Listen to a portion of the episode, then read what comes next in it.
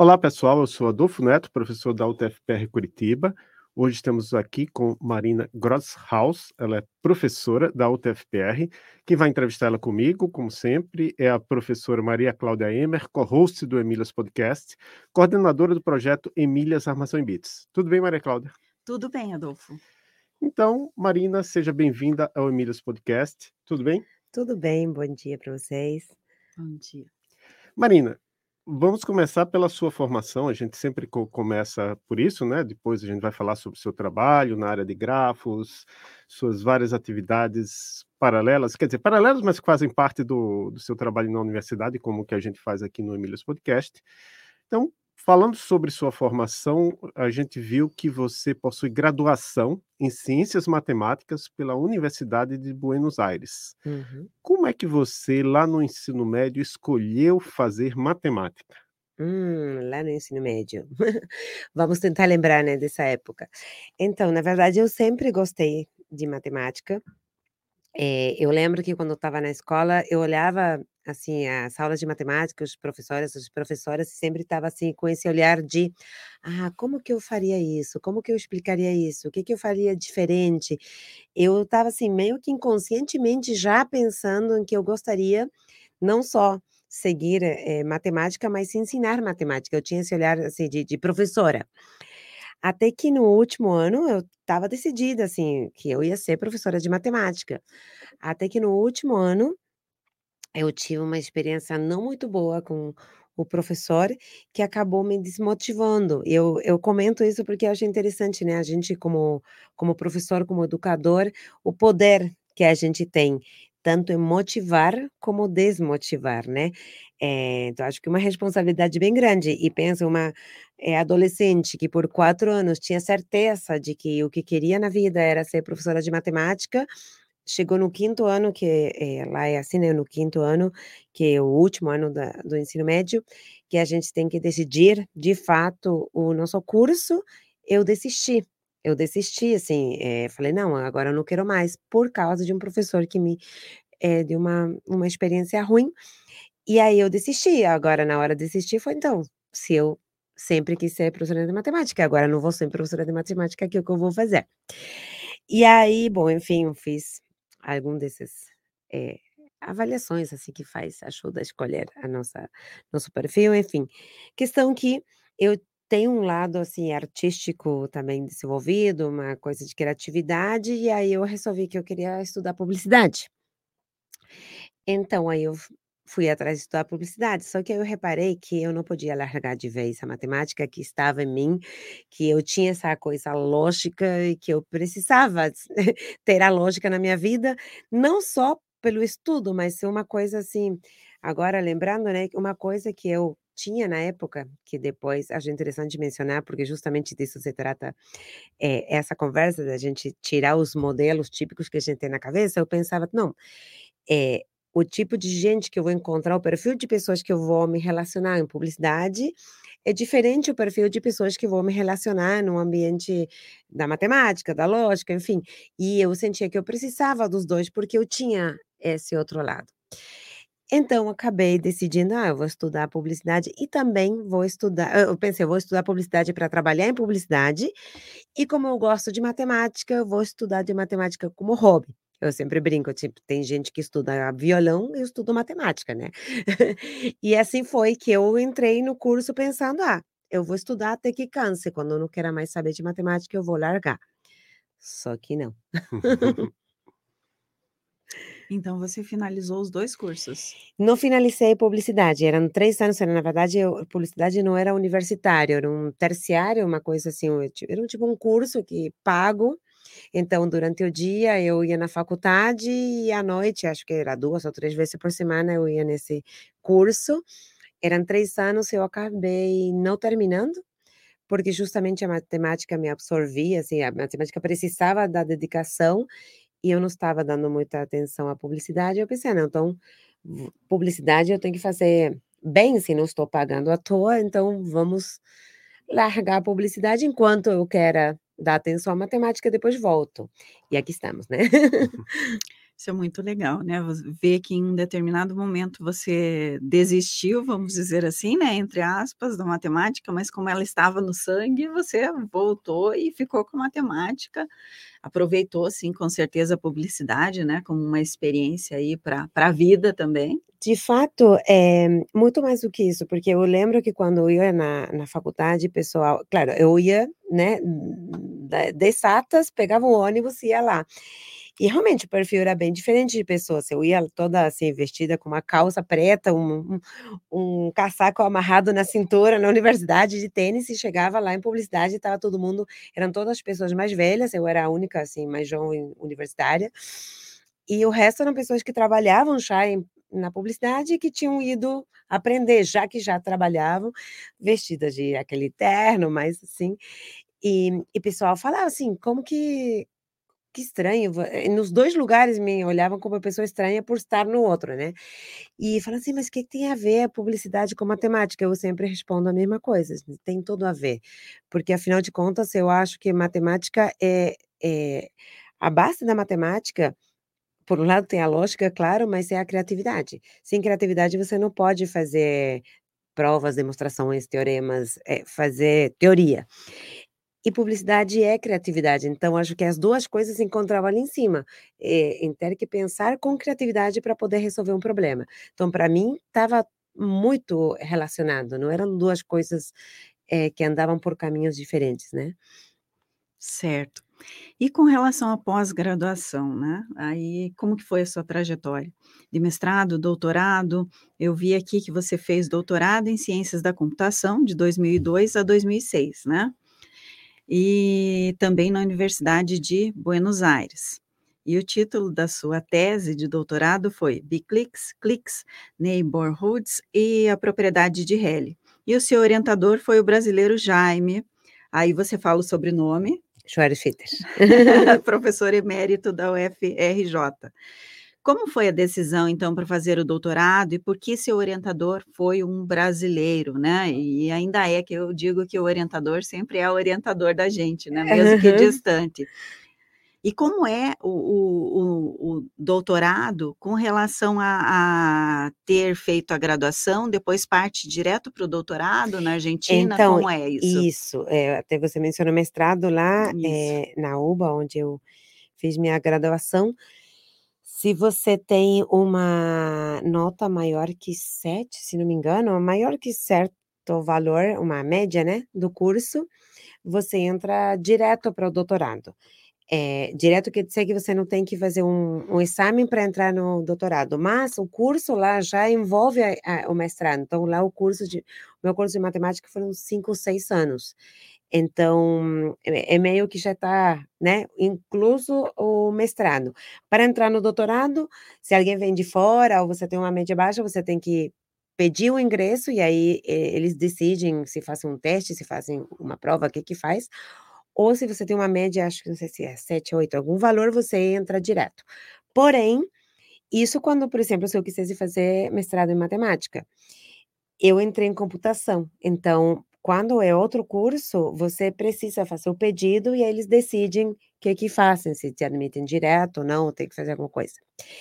Eu, de fato, uma das, das coisas que você perguntou, né, porque computação, eu sou formada em matemática, na verdade, minha, em, como o curso de graduação inclui esse mestrado, a gente tem uma tese de conclusão de curso, que na verdade é algo mais parecido com a tese de mestrado aqui, é uma mistura, né, de conclusão de curso. É mais que conclusão de curso, não necessariamente tanto como mestrado, mas é, é uma tese que dura realmente um ano, um nível alto. E nessa tese, é, eu conheci os grafos, meu orientador era um professor que também era formado em matemática e atuava como professor em computação. E aí eu conheci a teoria dos grafos, que estava ali. Eu, eu defendi essa tese dentro do curso de matemática, para finalizar meu curso de matemática, porém, era um assunto que encaixava muito na, na computação, que de fato se ensinava em computação e não se ensinava em matemática. E, bom, aí eu terminei a graduação e fiz concurso para atuar como é, um cargo que não é nem professor nem monitor, que tem lá, que coisa intermediária, que é como um monitor graduado, que é menos que professor, mas ele é, cuida da parte de uma das partes da disciplina. A disciplina está dividida entre a parte teórica e a parte prática. Aí tem os, os responsáveis pela parte prática, que são pessoas que já estão graduadas, porém estão fazendo doutorado, alguma coisa de pesquisa, então tem seus cargos é, ajudante de primeira, chefe de trabalhos práticos, que é justamente para essa pessoa que ainda não é professor, mas está graduado. Aí eu passei concurso no departamento de computação, e aí, é, bom, continuei nisso, mas juntando com o professor Jaime, quando estava fazendo minha tese de grafos, fui para o Rio num congresso e nesse congresso conheci esse professor Jaime. O interessante é que esse congresso, o LOCG, é um congresso que surgiu justamente em homenagem aos 60 anos dele. É, e eu fui nesse congresso no Rio, conheci é, esse professor Jaime, e aí ele me convidou para fazer o doutorado no assunto de biclics, de grafo biclic que você mencionou, me convidou para fazer doutorado com ele nesse assunto e, enfim, e assim foi a relação. Não é surpresa, assim, eu sempre digo que eu tenho sangue brasileiro, assim, desde pequeno tenho família brasileira, eu sempre é, digo assim, o mundo conspirou para que eu termine com um orientador brasileiro, entre outras coisas, na minha vida brasileira, né? Sim. Aí é curiosidade, como é que o professor Jaime foi, pode ser orientador lá? Ele, ele ia Então, fisicamente lá? não, é, nessa época acho que depois mudou, mas nessa época você podia, é, na verdade, inicialmente eu estava, meu orientador da, da graduação ele continuou como meu orientador de doutorado e o Jaime era um co-orientador, mas isso durou pouco tempo, aí pouco tempo depois já mudamos e ficou oficialmente como único orientador o Jaime. Nessa época podia você fazer o doutorado lá, eh, era o doutorado de lá, com as disciplinas de lá, mas podia ter um um orientador fora. O que precisava ter na universidade era um chamava algo assim como assessor de estudo, alguém que falava: "Ah, faz tal disciplina", digamos, um responsável por você, mas podia ter um orientador fora. Acho que depois, quando eu já estava fazendo doutorado, mudou, e acho que deixou de ser permitido isso, precisa de alguém pode ter um co-orientador de fora, mas precisa de alguém da universidade. E você trabalha hoje em dia dentro da computação, né? Você é professora do nosso departamento de informática, que é um departamento de computação. Eh, você orienta lá, né, ou co-orienta no no programa de informática da UFPR, que é um programa de computação, mas dentro de uma área mais teórica da computação, né. Foi algo natural para você, tendo em vista que a sua formação é matemática? Então, como eu estava mencionando, na verdade, é o assunto, né, que eu trabalho é a teoria dos grafos, É, quando pergunta: "Ah, mas isso é computação, isso é matemática?", na verdade, eu sempre sou assim, em computação sou da matemática, em matemática sou a da a de computação, né, porque realmente ninguém quer assumir. Eh, e na verdade é, é verdade, é dos 2, porque eu acho que tem esse esse jeito de olhar para o assunto, que tem essa coisa mais teórica, né, a gente faz provas, demonstrações, teoremas, e teoria, e quando a gente fala de puramente teoria e provas e demonstrações, naturalmente se associa com matemática, embora a gente não trabalhe quase com números. Eh, mas o tipo de raciocínio, o o tipo de trabalho que é puramente teórico, ah, então é matemática, se é puramente teoria, é matemática, né, o que se entende no coletivo. Porém, o assunto está, eh, na base da computação, né, e completamente ligado a eh, por um lado está na base, eh, na teoria base da computação, e por outro lado, eh, para falar, assim, para as coisas que as pessoas entendem mais como computação, de tipo assim: "Ah, vou usar o computador, vou fazer algo concreto", eh, está na base de todo o pensamento algorítmico, digamos, eh, quando as pessoas falam assim: "Ah, porque o algoritmo de Facebook, porque o algoritmo de busca", tudo isso, eh, tem por trás a teoria dos grafos, que é o assunto que eu estudo. Então, realmente, assim, eh, eu entendo o lado para a computação que olha mais como que algo da matemática, mas também, é, é super natural entender isto como um assunto de computação, falando né, na palavra computação que se entende no coletivo, que é que tem a ver com a computadora. Sim, só tem a ver com a computadora, porque está na base de todo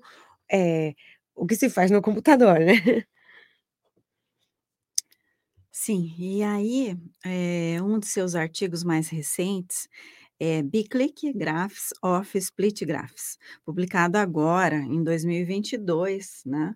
É, e você consegue explicar para a gente a motivação para esse artigo, quais são os principais resultados, é, é, falar onde foi publicado e qual é a história desse artigo? Porque que eu me lembro, ele tem uma história. É, sim, dá até você falar 2022, eu digo assim, foi em 2022, não foi antes, claro, porque esse é aquele filho que, né, demorou em se formar, mas foi. Mas foi, mas foi, mas foi e saiu com a melhor nota. Mas você estava assim, será que um dia vai? E foi. É, tem uma história longa, esse artigo foi, começou com um aluno de doutorado lá da Argentina, não sei nem dizer o ano, olha, faz muito tempo.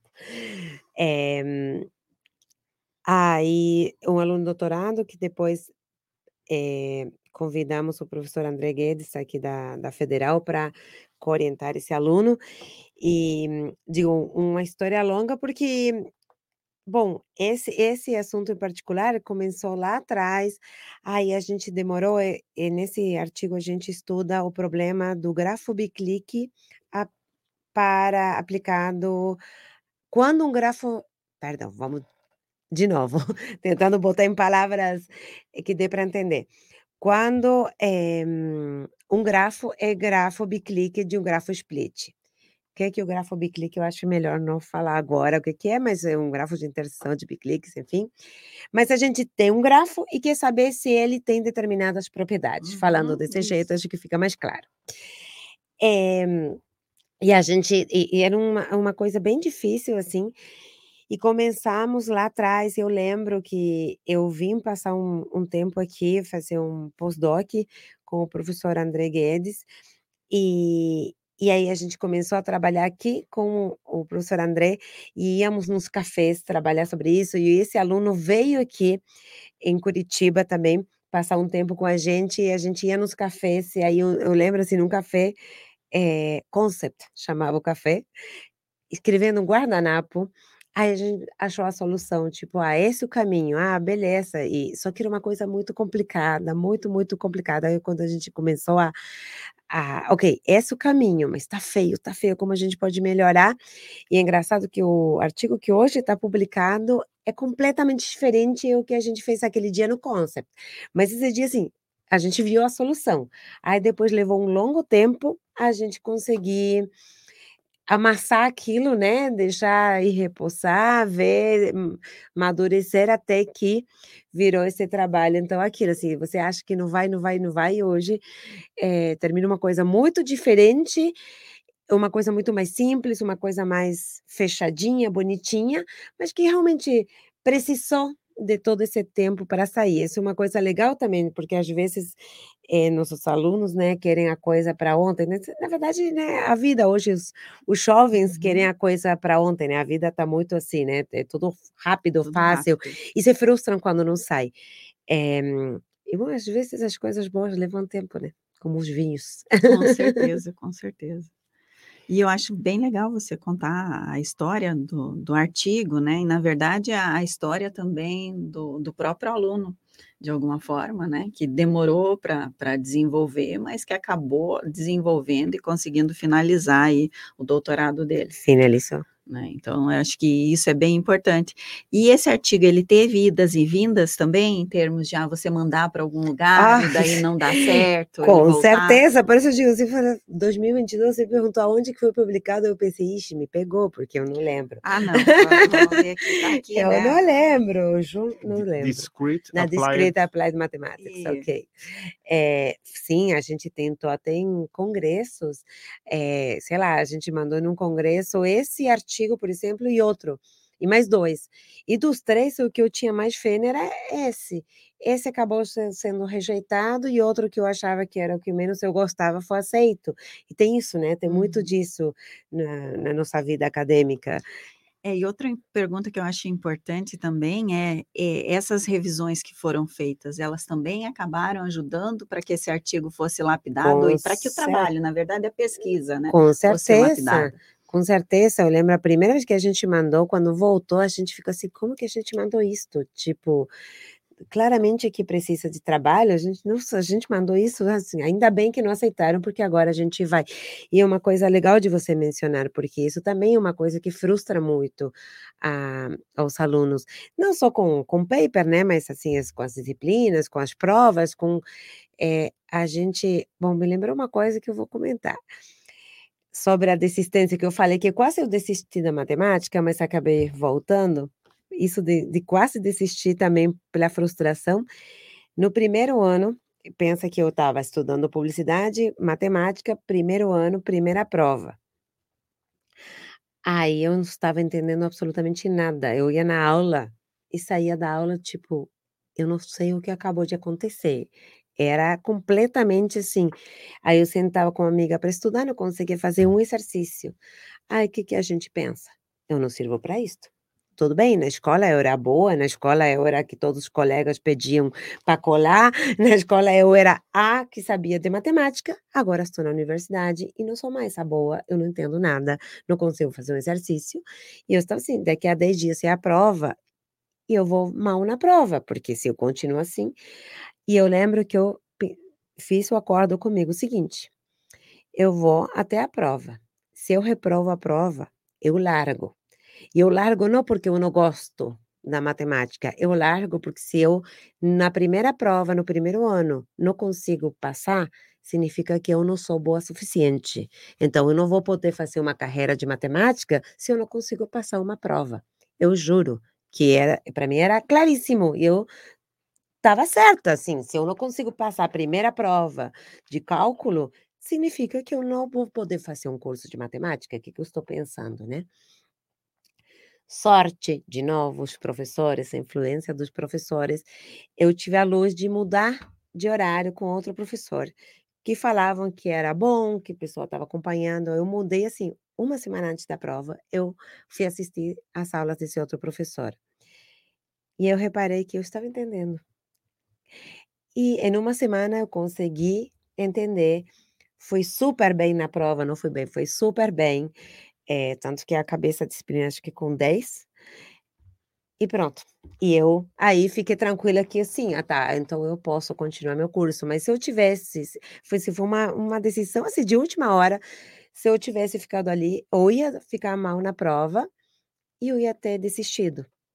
Por causa, do, vou dizer que foi pelo professor, mas vocês, a bom entendedor, né? Não preciso. Então, assim, realmente é só uma coisa interessante, né, para passar para as pessoas, para os alunos que é, a gente, né, é, cair uma ou outra vez não significa que a gente não é bom. Isso mesmo, né? Eu acho que não é bom o é suficiente. É. Acho que isso é importante dizer, sabe? Que você pode buscar outras formas, né? De estudar, de, de conseguir o conhecimento com outras pessoas, O sabe? importante é ir atrás, É né? ir É, atrás. É, que é o que me salvou né, nesse momento, a preocupação, né? Porque também Uhum. tem isso, ah, não, é culpa do professor e eu fico Fica aqui parado, né? parado esperando que, que, Caia a, vi- céu. é, que a vida resolva para mim. Não, eu estava reparando que não estava funcionando e tive a luz de me mexer e Sim, ir justamente. E às atrás. vezes isso que acontece, né? Os estudantes acabam esperando, e esperando, e esperando e esperam demais. Aí não, não conseguem o Uhum. êxito naquele semestre, aí, aí eles acabam meio que desistindo daquela disciplina por alguns semestres para voltar só depois. Mas será que isso é o melhor? Eu ainda não sei, né? Mas acho que é importante a gente passar para os estudantes justamente isso, que não é porque você porque não deu certo uma vez que quer dizer que você não sirva para aquilo, Exato. né? Acho que é isso então. E aí eu, eu acho que o Adolfo agora vai fazer uma pergunta, né, Adolfo? É, a, a pergunta tem a ver com a sua decisão de vir para o Brasil, né? Porque já que você é professor aqui, nossa colega desde 2019, né? Tem dado muita contribuição para o nosso departamento, o DAINF, Departamento Acadêmico de Informática.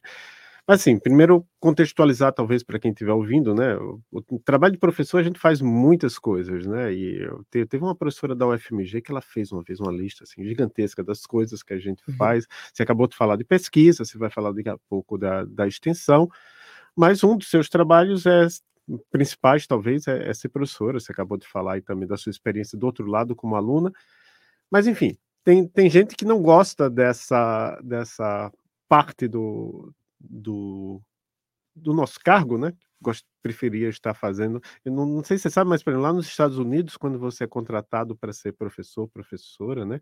Você consegue negociar. Ah, eu só vou dar quatro horas, só quero dar quatro horas por semestre. Né? Aqui a gente não, não tem essa facilidade. Mas enfim, a questão é como é que. Que aí são duas coisas. Uma é que você decidiu ser professora, se bem que eu acho que você já era professora lá na Argentina, né? Sim. né? E duas, você decidiu ser professora no Brasil. Como é que foi essa decisão? É, o, ser professora, como eu falei, na verdade, eu comecei a dar aula no segundo ano do curso, da graduação, porque lá tinha esse esquema de monitor, mas monitor também dava aula nessa parte prática, então eu, eu dou aula desde 1998, segundo ano do, do curso. Então, assim, ser professora é uma coisa natural. Na Argentina, sim, a gente dava quatro horas de aula por, por semana como professor. Mas, enfim. É, então, ser professor, sim. Eu, como cheguei ao Brasil, bom, a história é, é longa, tem várias arestas, mas digamos basicamente que eu tive a chance de vir fazer um postdoc.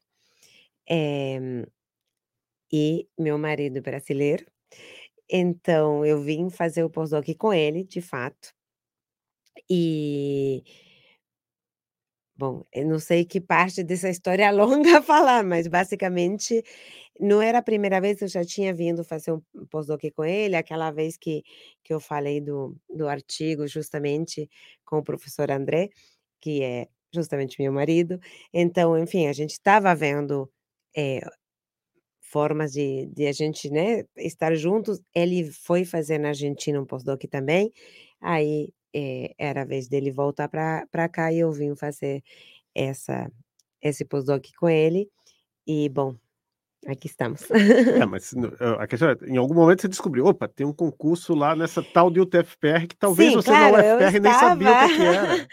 Não, eu estava, eu estava de olho, eu estava, né, aqui precisando me estabelecer e, e poder é, me sustentar aqui, né? E sim, estava, eu conhecia o TFPR, estava a professora Miriam, que, que o André conhecia bastante, eu já tinha até falado com ela é, para ficar de olho, para saber se tinha alguma possibilidade, como professora visitante, estava, estava de olho já no TFPR. Uhum, e aí é, na verdade, quando apareceu o concurso é que eu estava voltando, porque eu estava de licença lá, e me falaram: "Bom, você tem que voltar". E e a gente estava voltando, eu estava, assim, trabalho aqui, estava voltando, e aí, bom, apareceu o concurso de última hora, eu já estava com a passagem comprada, não sei se vocês sabem eu estava com a passagem comprada. Eh, já estava vendo para alugar a casa, tudo. E aí apareceu o concurso e e foi tipo: "Ah, vou fazer", assim, muita expectativa, tipo: "Ah, vão fazer e ver o que dá", hum, sem pensar muito, assim, que ia dar certo, pensando, sei lá, vai ficou segunda, terceira e depois a gente vê.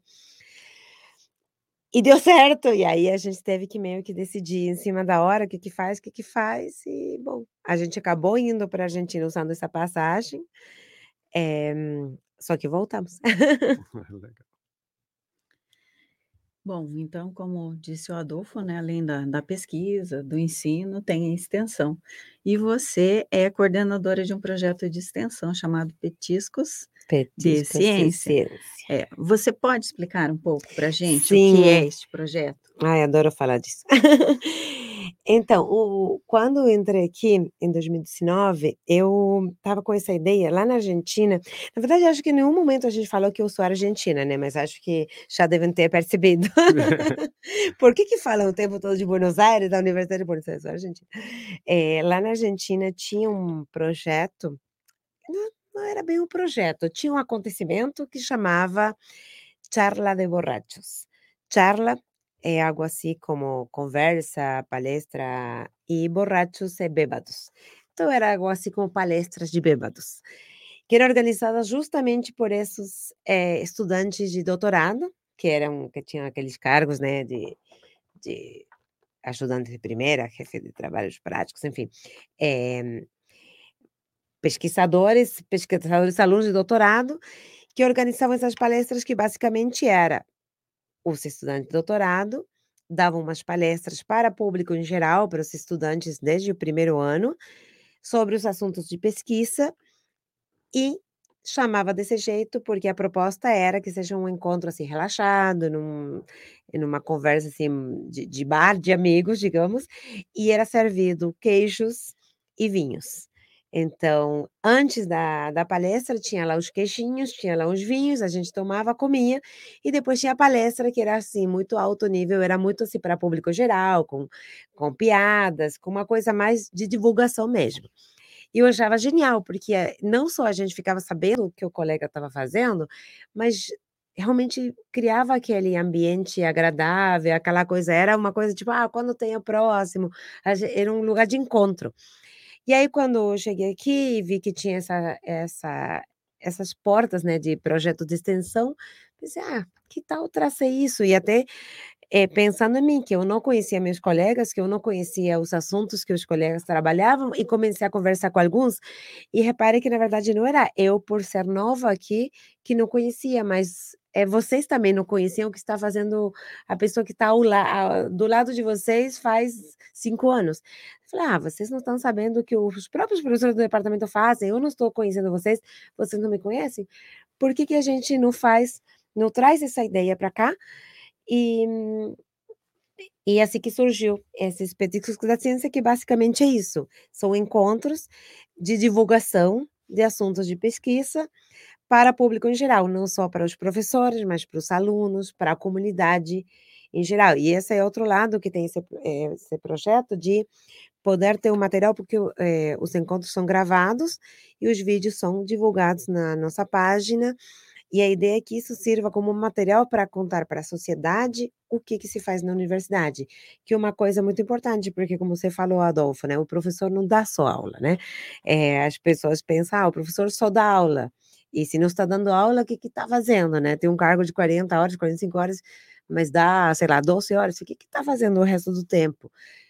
Todo o resto do tempo, uma das coisas desse resto do tempo é a pesquisa. Ah, e o que, que é a pesquisa? Para que, que faz a pesquisa? Então, a ideia é que essas palestras sejam mesmo de divulgação, contar é, os assuntos que existem, o que, que se faz, e para também os alunos de escola, os alunos que estão querendo decidir o que fazer da vida, Olha, o que que é computação? É só o computador? Ah, não, é um monte de outras coisas.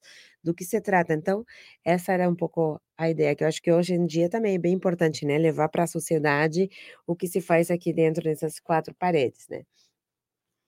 E só para juntar assim, aqui a gente não tem os queijos de vinhos, né? Até porque uhum. não tem, não permite álcool. Então, é, chama Petiscos da Ciência, porque a versão aqui que a gente trouxe foi de ter umas comidinhas é, antes, aí tem suco, tem chá, tem café e umas comidinhas que vai mudando, né?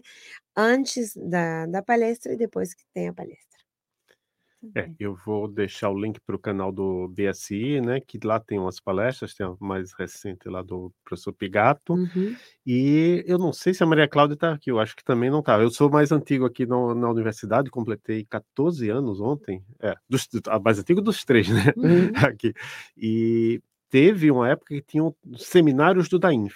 Eu lembro que o Bogdan fez uma apresentação, eu acho que eu fiz, e eu acho que está na wiki do Dainf, hum. alguma coisa assim do, com histórico, só das palestras, né? Do, de quem falou o quê, mas mais nada, né, é. né? Não, na época a gente não fazia que, gravação. Ah, eu lembro chegou... que quando eu entrei, eu fiz também uma palestra. Ah, Lembro que eu, a Marília, né, que entramos juntas ali, fizemos. Depois, não sei o que aconteceu, que a gente acabou não, não fazendo mais, mas é. foi interessante também. É. E você, agora mudando, que aí você, com todo esse trabalho que a gente tem na universidade, você ainda conseguiu arrumar tempo para publicar um livro infantil, bilíngue, naturalmente, dado que você é argentina em português e espanhol, chamado Leão Gritalhão, uma grande diversão. É, rima, né? É, essa era a ideia, que rima. Como surgiu? Rima também em espanhol? É, sim. É, Leão Gritão, uma grande diversão, eu acho. E como é que surgiu esse projeto? Ah, isso, que lindo você ter mencionado isso, porque agora eu vou começar a babar falando da minha filha. É, esse livro é uma história que, na verdade, era uma história que eu contava para minha filha. Hoje minha filha tem seis anos, na época ela tinha quatro. Era uma história que eu contava para ela à noite antes de dormir, né? E aí, assim, ela sempre pedia essa história, a história do leão, a história do leão, e uma história assim que quando eu ia contando, o negócio cada vez ia fechando mais na minha cabeça. Tipo, ah, isso aqui é uma coisa legal, isso é uma, a história é legal, a história fecha, a história trata de um assunto que eu quero é, que, que as crianças todas conhecem, era uma coisa que estava assim, eu preciso fazer algo com essa história, levar para o mundo, tirar dessas quatro paredes.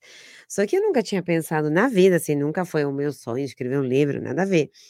Eu não, não sabia bem o que, que significava essa sensação de que eu queria contar para o mundo, e por como, mas enfim.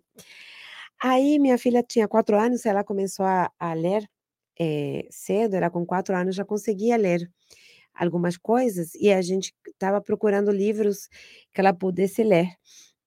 E eu não achava o que eu queria, porque eu queria algo que seja uma história, mas assim, com frases curtas, porque que eu tinha, que eu achava era mais é, parágrafos um pouco mais longos, com caixa alta, né? Mas parágrafos um pouco mais longos, frases longas, e ela lia, mas lia daquele jeito, né? Que quando terminava a frase já perdeu o sentido do que estava lendo.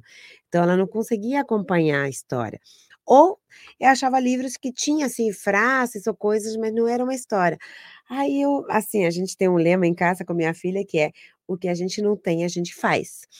É assim: "Ah, queremos uma casa de bonecas", beleza, então vamos pegar o papelão e vamos fazer uma casa de boneca, tudo assim.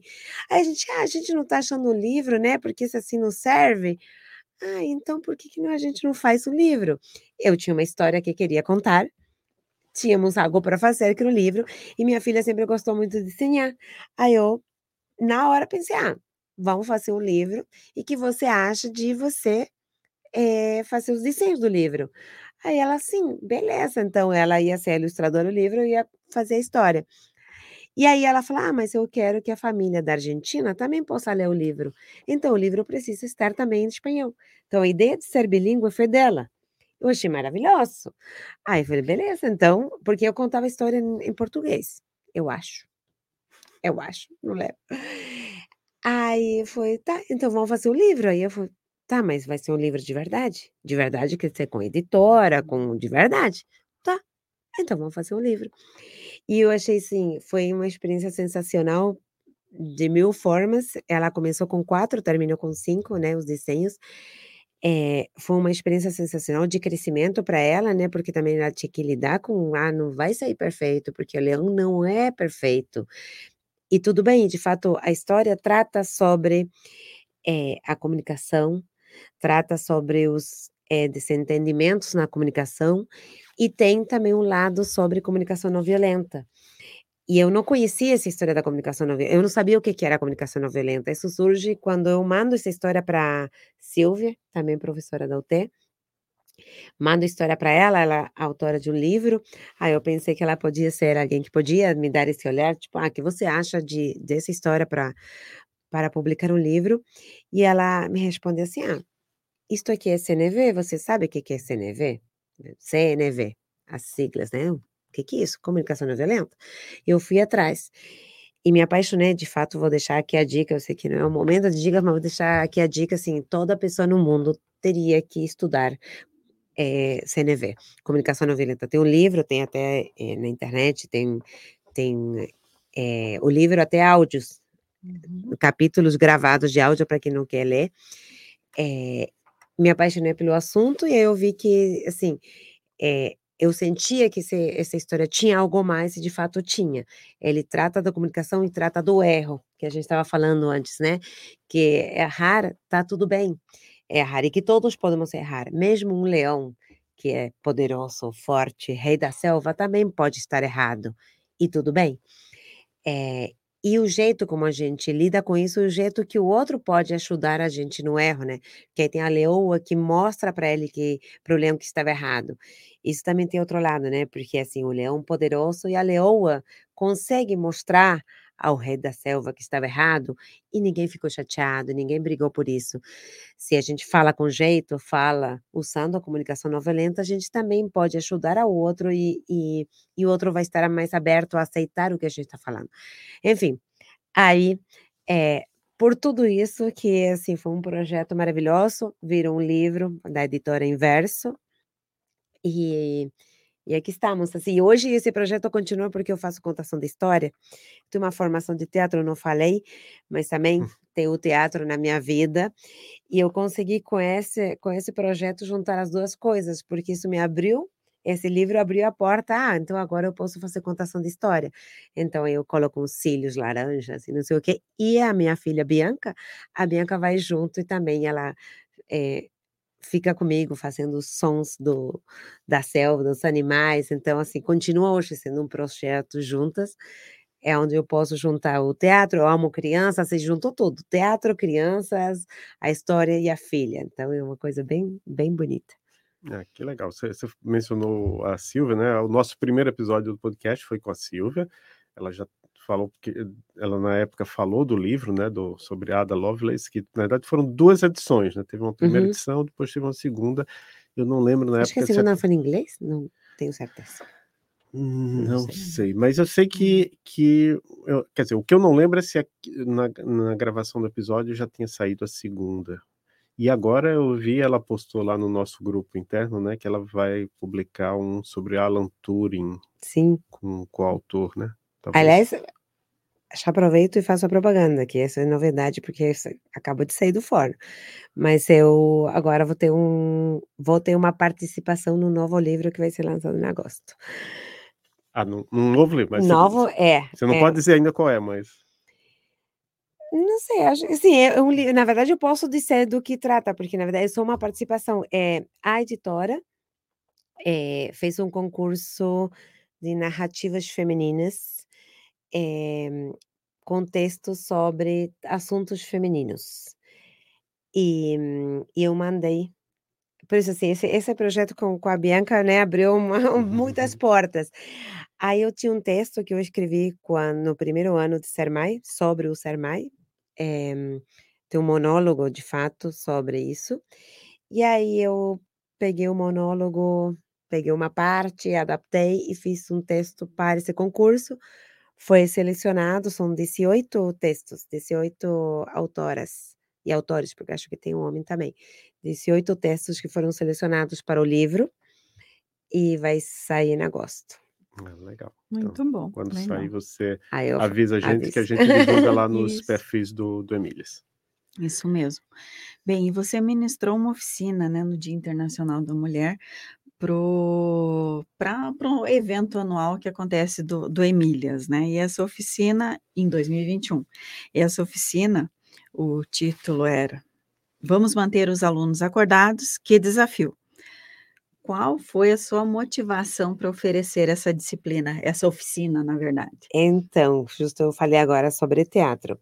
Eu é, nessa assim, vida de, de contato com teatro, uma das coisas que sempre esteve, está presente na minha cabeça é como que a gente pode usar o teatro na sala de aula. O que, que significa isso? As, é, eu digo assim, como o, o ator precisa da atenção do público, a gente, como professor, precisa da atenção do aluno. Então, muitas técnicas ou, ou dicas ou coisas que vêm do teatro podem ser levadas para a sala de aula. De fato, para mim, assim, quem, o aluno que se está ouvindo sabe como eu sou em sala de aula. Assim, para mim, entrar na sala de aula é entrar no palco. E é gesto, é voz, é, é tudo, né? É a presença para tentar captar a atenção do aluno. E Bom, eu tinha sempre essa ideia na cabeça de fazer algum curso, de, de trazer isso, tanto que quando entrei em 2019, eu falei aqui com o responsável da da parte do teatro aqui da UTE para fazer uma coisa nesse sentido, enfim, é algo que que está e ainda está, porque ainda eu não sinto que levei até onde eu gostaria. E aí surgiu essa essa opção e falei: "Bom, esse é um um um primeiro começo para algo que ainda está aí, eh, que quer avançar e quero fazer algo mais nesse sentido". Eu acho bem importante, porque Digo assim, é o básico, né, ter um um professor falando, se o aluno não está ouvindo, nada está acontecendo, a aula não está acontecendo, né. A comunicação, como o livro fala, é uma coisa de 2, uma coisa que o livro do Leão tenta ensinar é isso, assim, quando eu faço a contação, eu pergunto para as crianças: "O que que é a comunicação?" E todos respondem ah, eu vou perguntar para vocês, o que é a comunicação para vocês? O que é a comunicação? Qual seria a primeira coisa que vocês respondem sobre o que é a comunicação? É ah. passar uma mensagem? É, para mim tem que ser você tá estar falando com alguém e alguém entendendo então, o que você está para, falando. Peraí, peraí. Então, o que normalmente as pessoas respondem é falar com alguém. As crianças uhum. me respondem, falar com alguém. Só um segundinho. Aí eu digo, teve comunicação? Aí não, por quê? Porque outro não está entendendo o que eu estou falando. Então, a aula é uma comunicação. Para ter uhum. comunicação, o aluno precisa interação. entender o que a gente está falando. Não precisa interação, interação, precisa o entendimento. Se a gente está falando e outro não entende o que a gente está falando, não está tendo comunicação. E então, assim, uma aula sem comunicação não não acontece, nada acontece. Então, essa, esse conceito da comunicação precisa do entendimento do outro. Aí eu faço um teatrinho com minha filha, falo pá. Precisa do professor conseguir isso. E o entendimento não é só entender a, a conta que você está fazendo. Para entender, no mínimo que eu preciso é te escutar, não te ouvir, te escutar, estar atento, eh, processar. Então, tudo isso é uma coisa que eu quero é, tentar levar aos professores para melhorar, né? Melhorar justamente a comunicação. E você acha que a, a, nossa experiência que a gente teve com aulas online te ajudou em alguma coisa? Te levou a alguma Me coisa frustrou, positiva? você quer dizer? é, não, foi um, um, tanto frustrante. Eu estava bem ilusionada com isso, mas realmente. É, e de fato eu acho que justamente o que estava faltando era isso, era, era é, a sensação de, de, de estar acontecendo, do estar acontecendo. Eu me senti bastante sozinha. E eu sentia, assim, que estava sozinha falando, que não tinha um outro, eh, e que essa comunicação não estava acontecendo. Então, assim, esse contato, e não, não necessariamente um contato físico, porque você pode até estar falando com alguém através do computador, mas você está olhando, você está conversando, você está se conectando. E isso não acontecia, né, nas aulas online, de fato, não acontecia. É, é talvez, assim, em parte porque também estava acontecendo uma pandemia que estava matando milhares de pessoas, né, e a gente não, não sabe, em situação normal, será que daria certo? Aí, não sei. Mas o, o, o que eu sei, assim, que hoje que a gente, praticamente não existe mais nenhuma restrição por conta da pandemia, né, e a gente ensina para pessoas da área de computação, e eu acho, é, também não tenho dados concreto sobre, mas eu acho que a maioria dos profissionais da computação hoje em dia preferem trabalhar remoto. E, quer dizer, se, se esses profissionais, se essas pessoas, depois que se formam, preferem trabalhar remoto, por que, que a gente não consegue dar aulas remoto para eles? É, é porque não depende do trabalho, né? A pessoa prefere trabalhar remoto porque no tra... na maioria desses trabalhos de computação não precisam é, de uma comunicação assim, talvez grupal, é, assim, é mais, né, é, é, a comunicação é mais é, ativando esse arquivo, você mexe aqui, talvez é, mais concreto, não tem a ver, ou, mas assim, é o que eu digo, a gente conseguia fazer uma reunião nós três remota e eu não ia dizer que não ia ter uhum. comunicação, acho que o problema era no formato aula, onde o aluno não tinha nem a obrigação de, de, de, estar presente nem com o microfone, nem com a câmera. Então, realmente, assim, eu dava aula para 20 alunos, os quais tinha duas câmeras abertas, e o resto eu nem sabia se eles estavam lá, de fato, assim. É, então, acho que essa diferença num trabalho, onde numa reunião de trabalho obriga todo mundo a estar presente de câmera e ativo falando, possivelmente isso funcione. É, eu acho que o problema é quando você se coloca assim, e é uma coisa assim, eu tenho essa clareza de que eu é, pedia, assim, eu ajoelhava para os alunos abrirem a câmera, abrir o microfone, mesmo assim não acontecia. E eu tenho essa clareza de que, para mim, fazia muita diferença se tinha pessoa do outro lado ou não. Mas também tenho muita clareza que quando eu participo em alguma, em alguma reunião assim, onde eu não sou obrigada a estar presente daquele jeito, eu faço a mesma coisa. Por quê? Porque quando a gente desliga o microfone e desliga a câmera, a gente pode estar lavando louça, a gente pode estar deitado na cama de pijama, a gente pode estar é, conversando com alguém de casa, a gente pode estar fazendo ginástica. Eu já fiz ginástica ouvindo alguma, alguma coisa acontecendo na, na reunião, né? Alguma... Então, assim, o que acontece? eu não estou com atenção, eu não estou, eu não estou presente realmente naquele, naquela situação. E aí é onde eu digo que a coisa não acontece. É, no ambiente de trabalho, eu acredito que é diferente, né? Porque os outros têm a mesma, digamos, estão obrigados, é diferente. A relação do a aluno, relação onde o aluno diferente. simplesmente, assim, eu tenho certeza que o aluno, muitos estavam ali, totalmente presentes, mas muitos, eu, eu sim, vocês já estiveram em reuniões, em situações, você vai dizer que toda palestra que você ouviu, você estava lá sentadinho na sua mesa, só olhando a palestra, Difícil, se a gente não está com a câmera, não está, a gente está fazendo outra coisa, inevitavelmente. Então, eu acho que, é que esse é o motivo pelo qual não, não funciona. Não porque o sistema online não funcione. Eu tenho certeza que a gente pode estar tendo, assim, esse encontro que a gente está tendo aqui, a gente poderia estar fazendo online e aconteceria a mesma coisa que está acontecendo aqui. Acho que, que a, o, o obrigar ao outro estar presente faz que a gente esteja conectado com a situação. Senão a gente se distrai, assim. É... Não, e acho que eu, também aí vem outras questões, né, do contexto do próprio aluno, ambiente, o, o que aconteceu durante a pandemia em termos de trabalho também, porque acaba que ele aproveitava esse tempo também para trabalhar. Também né? E, e, no trabalho ele tem as metas a cumprir, metas diárias, e, e nós acabamos, eh, de uma certa forma, permitindo que fosse um pouco mais ameno, porque nós estávamos numa situação de, uhum. de pandemia, né? Ameno, inclusive, com o fato dele não ser obrigado a estar. Sim presente com câmera e microfone ligados.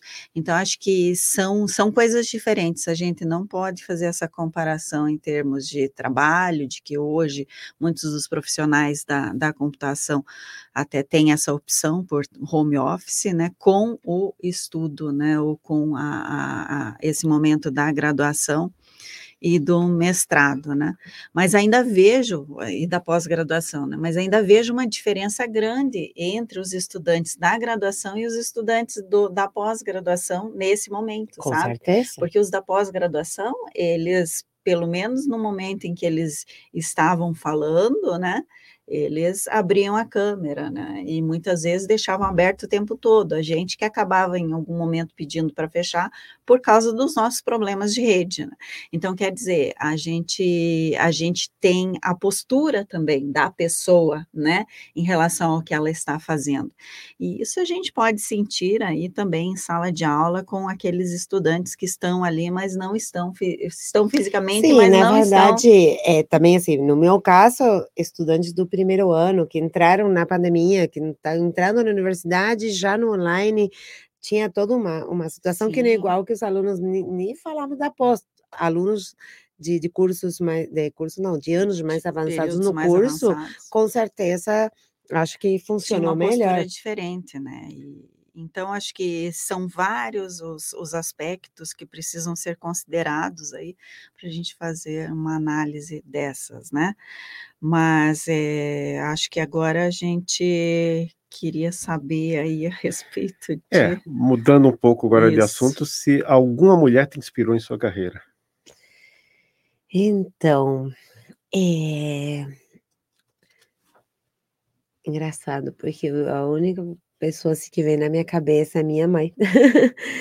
é, em algum sentido, não pela carreira em si, mas assim, é, o ir atrás, né, o o ir atrás, o fazer, o não desistir, todos esses momentos de desistência que eu comentei com vocês, né, eh o o acompanhando até assim, eu eu digo sempre que conto que eu estudava muito, mas muito, muito, sim, eu estudava muito.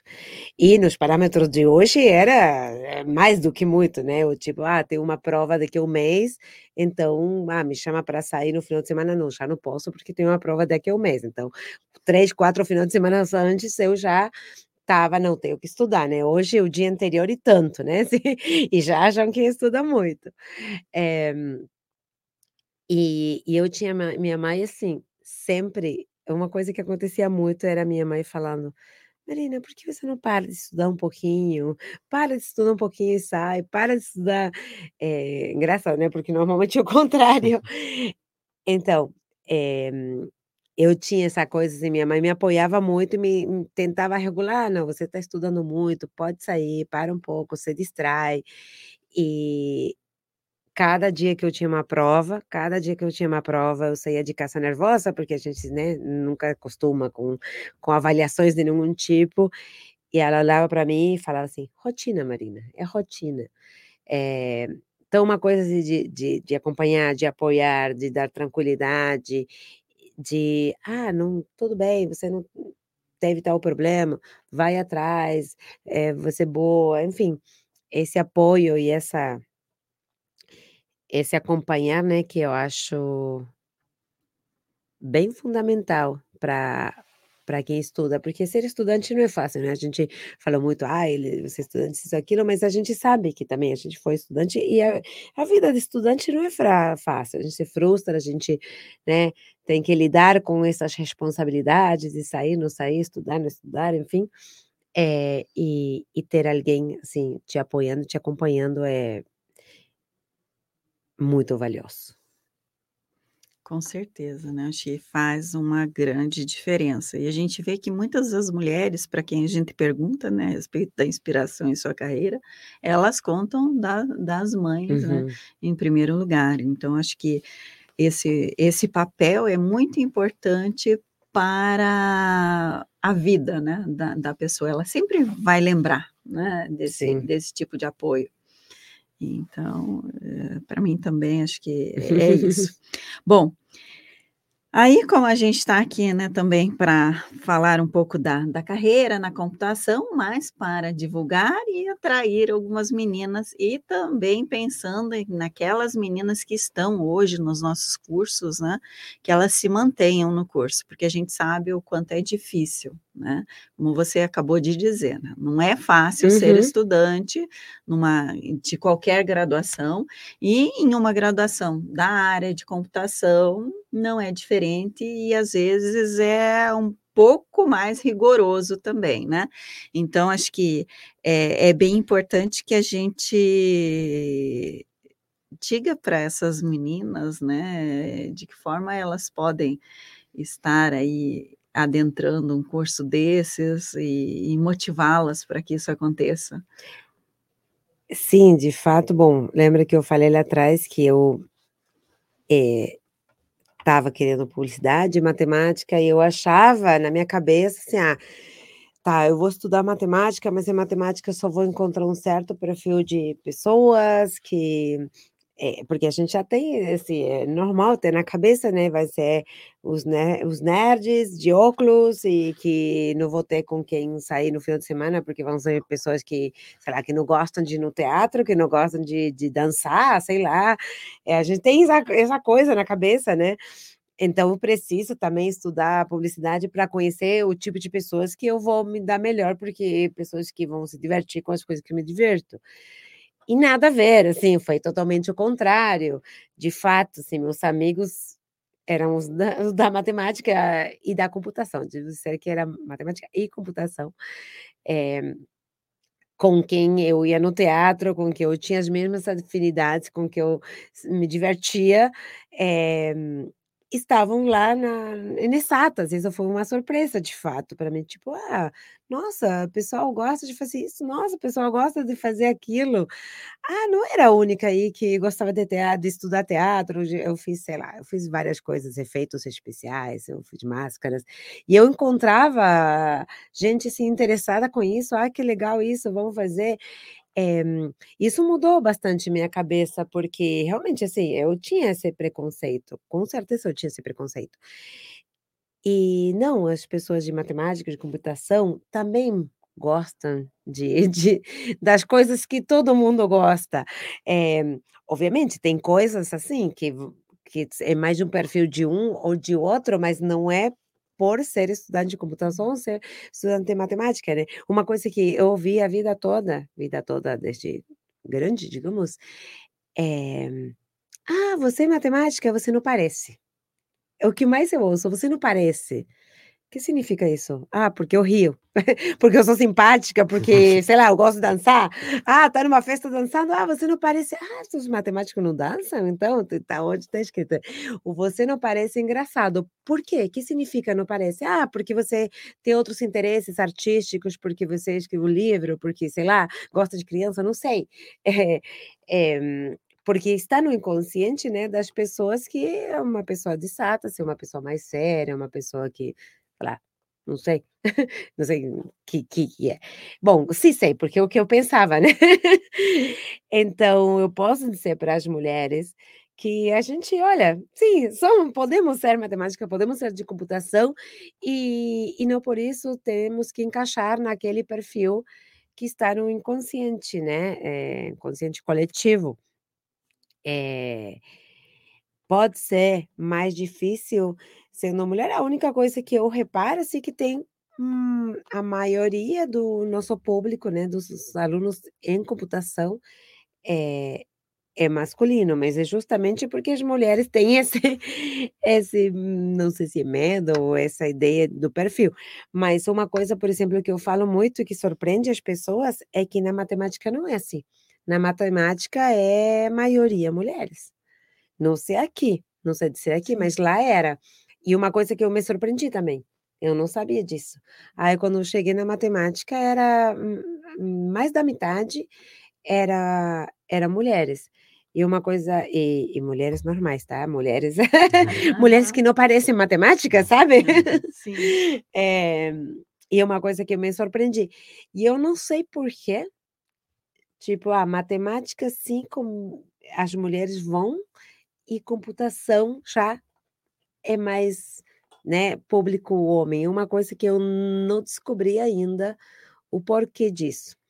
É. Eh, não sei se você você como mulher de que trabalha em é, computação e também se e eu sabe e eu fiz licenciatura em matemática também, É, sabe. pois é, isso eu ia E falar. é, e na na época, ah, os formandos eram 10 pessoas, né, 9 mulheres e 1 homem.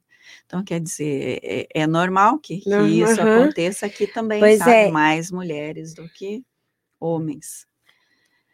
E talvez por causa da licenciatura, não sei, sabe. É, aí Pelo era de ser licenciatura, no é, meu não era eh, licenciatura, e e era mesmo assim, né, ciências, mesmo assim hoje o o que eu sei de alguns cursos é que em certo momento é para licenciatura, você continuando, né, você faz um um bacharelado. Então quer dizer, essas pessoas elas entram ali, e são mulheres e estão fazendo o curso e tendo, eh, as dificuldades das exatas, né, vamos dizer assim, e e tá tudo certo. Mas quando se trata de computação já é diferente, até porque esse estereótipo que foi criado, não está somente nelas, né, nas Hum, mulheres, mas na sociedade, na própria família, né, que algumas vezes não apoiam também um curso como uma engenharia, né, ou ou ou uma computação. Então acho que tem alguns cursos vistos como mais masculinos e E outros mais sabe que femininos, eu estava vendo aqui,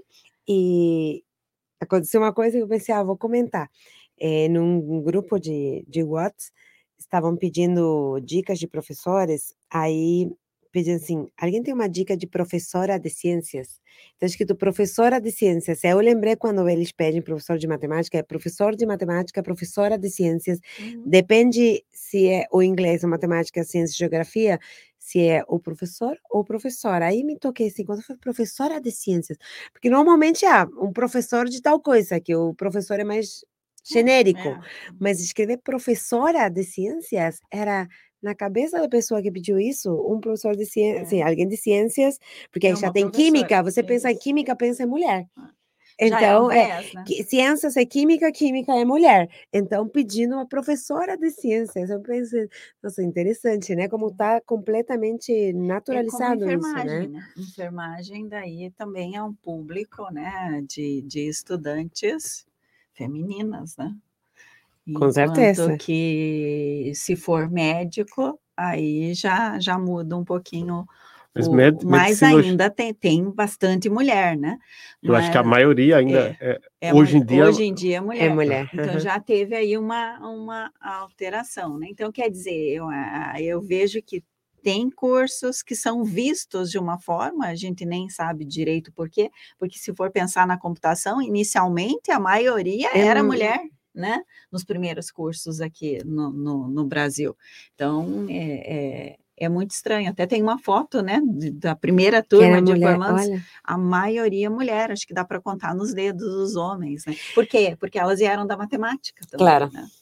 é, iniciou com o pessoal da Isso, matemática. aham, justamente. Mas isso está mudando, né? Tá, tá, tá acho mudando. que, que cada vez a gente vê mais É, mulheres. isso que é importante, o que a gente tem feito, sabe? Acho que faz com que as pessoas comecem a pensar um pouco mais, e não somente com relação à computação, porque você vê, aqui a gente trouxe outras, é, outros cursos, outras áreas, né? Então, acho que é importante que a gente faça isso, até quando vai na escola, porque esses vieses que existem aí não deveriam existir para nenhum dos cursos, cada um pode fazer o que quiser, né? Sendo homem, mulher, não importa. Mas sabe que, é, sem dar nomes, né? Mas é, eu tive uma aluna aqui que me contou que ela estava fazendo curso, só que a mãe não apoiava e estava escondendo da fa- das amigas e tal, assim, como que não podia contar para ninguém que ela estava fazendo esse curso aqui, porque a mãe queria que ela fosse outra coisa e meio que e, e é- eu não, não, não quero dar mais detalhes, né? O que que qual o curso, nada, mas eu não sei o motivo, mas para mim era claro que era uma coisa de tipo assim, como que eu vou contar que minha filha está fazendo isto? Porque isso parece mais para homem, não é para ela. Eh, isso foi assim, hoje em dia a gente ainda tem isso, né, e ela estava assim, eu e eu tô aqui, vou fazer, eu tô lutando, mas ela estava assim, lutando contra a A a própria a família, a né. própria mãe, É. que disse assim: "Ah, ela não contou para ninguém que eu tô fazendo isso, porque é quase um uma vergonha", sei lá, Uhum. como se fosse uma vergonha alguém estar aqui, fazer um curso desses difícil. Eh, mas alguma coisa para ela não estava legal que a filha estivesse fazendo isso. E Ainda fundo, existe, né. fundo, daí essa essa mãe, né, tá criando uma certa desvalorização, vamos dizer assim, em cima da filha, né, que traz consequências, querendo ou não, né, psicologicamente acaba trazendo consequências. Então acho que o papel dos pais, né, da mãe é muito importante na Uhum. formação dos estudantes, né. Acho que vamos continuar, né, Adolfo? É, a gente já está terminando. É, só falar sobre esse evento que você faz parte do comitê organizador, se chama Workshop Latino-Americano sobre Cliques em Grafos, Latin American Workshop on Cliques in Graphs. Vai ser realizado aqui em Curitiba, de 16 a 19 de outubro de 2022. E fala rapidamente para a gente, eu vou deixar o link para a página do evento, para quem quiser ver, mas o que é que é esse evento e como é que é essa homenagem ao professor Jaime? Ai, pedi para mim falar rapidamente, né, é difícil, porque todo tem uma história. Lembra que lá eu comentei como que eu conheci o professor Jaime Schwartzfitter? Eh, no LOCG, que é justamente esse evento, eh, faz 10 anos, foi minha vez de fazer esse evento lá na Argentina, em comemoração dos 70 anos dele. Ele esse evento começou nos 60 anos, é feito cada dois anos, e o 70, em homenagem aos 70 dele, foi lá na Argentina, que eu é, organizei lá. E hoje está sendo 10 anos depois, em homenagem aos 80 anos dele. E o interessante dessa história é que lá nesse evento que eu fiz 10 anos atrás, eu conheci o professor André Guedes, que hoje é meu marido. E por umas coisas do destino, ele é o organizador, 10 anos depois, desse congresso aqui em Curitiba. Ele é o chair aqui. Então, é, para a gente é um momento bem assim importante, né? Porque tem toda uma história. A gente está fazendo esse evento aqui 10 anos depois em Curitiba. E esse professor, é, ele foi, Jaime Schwarzschild foi meu orientador de doutorado. Ele é, digamos, o pai é, do assunto de grafos. Ele fez o doutorado na França, se não me engano, e ele trouxe toda a teoria dos grafos aqui para o Brasil. Então, assim, basicamente, é, todos os grupos de teoria dos grafos aqui no Brasil e diria Latinoamérica tem como origem é, o professor Jaime. Por isso também toda essa homenagem, ele é professor emérito, enfim, você vai encontrar um monte de prêmios, um monte de é, de coisas relacionadas a ele, porque realmente ele é, é, o pai do assunto aqui em Latinoamérica, e basicamente estamos todos, eu sou filha direta dele, filha acadêmica, mas assim, todos é, não temos o número Erdos e temos o número Jaime, né? Todo mundo tem um, dois ou três de Jaime, porque se você não foi aluno direto, você é neto, sobrinho, mas tem uma relação com, com Jaime. Ele realmente formou os primeiros professores no assunto e a partir dali que, que cresceu a comunidade. Então, é, é uma coisa bem. É um orgulho para a gente estar organizando esse evento. Convidamos todo mundo que quiser vir, vai ser aqui em Curitiba, no pré, vai ser no, no prédio que tem aqui do lado da estação da Federal. Ah, é, e vai ser bem legal, porque vai ter todos esses eventos de comemoração e festas e tudo. e, bom, e para a gente em particular, né, é, também está sendo bem importante, porque, assim, o destino, né, eu estava 10 anos atrás organizando lá aquele, e hoje estamos aqui organizando este, com o André Bicher, então, também. é, eu vou deixar na, na descrição do episódio a página do Petiscos, mas quem colocar Petiscos de Ciência o TFPR encontra fácil no Google. Tem mais algum outro site, se alguém quiser entrar em contato com você, Sim, ou e-mail? Tem, tem o meu Facebook, Marina Groscos, tem o Maidasof, o Facebook Maidasof, também depois a gente deixa o link ali. É, que é justamente uma página não, não muito ativa, mas aí eu tenho essa um pouco essa essa personagem de Mai, que tem a ver com esse monólogo, que fala um pouco sobre a ser mãe, né? Porque afinal é aquilo, né? A gente, eu digo que ser mãe e ser professor também está muito relacionado. Eu, falo para minha filha assim, mãe sabe de tudo, e eu falo para os alunos, eu sou como uma mãe, eu sei de tudo, se você é escola, eu sei se vocês estudaram. Então, eu, eu sempre brinco com os alunos que eu sinto um pouco isso, né, que ter alunos é como eu tenho um monte de filhos, né, eu trato um pouco nesse sentido, a gente dá conselhos, a gente influencia, como eu estava falando antes, né. É, bom, eu tenho essa, essa página mais da Sof, e eu tenho o Insta, que eu estou tentando montar, né, hoje é importante as redes sociais, eu não sou muito ativa, mas é, o Insta onde eu tenho um pouco de informação e, e eu vou, esse Insta, vou levar para o lado do livro do Leão, é, focando um pouco no assunto de comunicação não violenta, que eu acho muito importante divulgar. Então, assim, uma coisa que eu quero aproveitar esse espaço aqui é, gente, todo mundo vai atrás de conhecer e saber um pouco mais de comunicação não violenta, porque é um paradigma completamente diferente de comunicação e assim, é, é uma coisa assim, sensacional que explode cabeças, no bom sentido. Muito bom. Então chegamos ao fim de mais um episódio, né, do Emílias Podcast e a gente quer agradecer a você, né, por estar aqui contando um pouco da sua história E, e, também deixando, acho que, algumas palavras ou muitas palavras de motivação, né? Tanto para as meninas quanto para os meninos que estão aí entrando nessa área de, de computação e mostrando a, possibilidade também, né? Que a, a computação abre espaço para pessoas de outras áreas também, que no seu caso veio de exatas, mas nós temos outras pessoas que às vezes nem vieram de exatas. Mas eu não pareço, então é como se não fosse. É verdade. É, você não parece, é como se não fosse mesmo.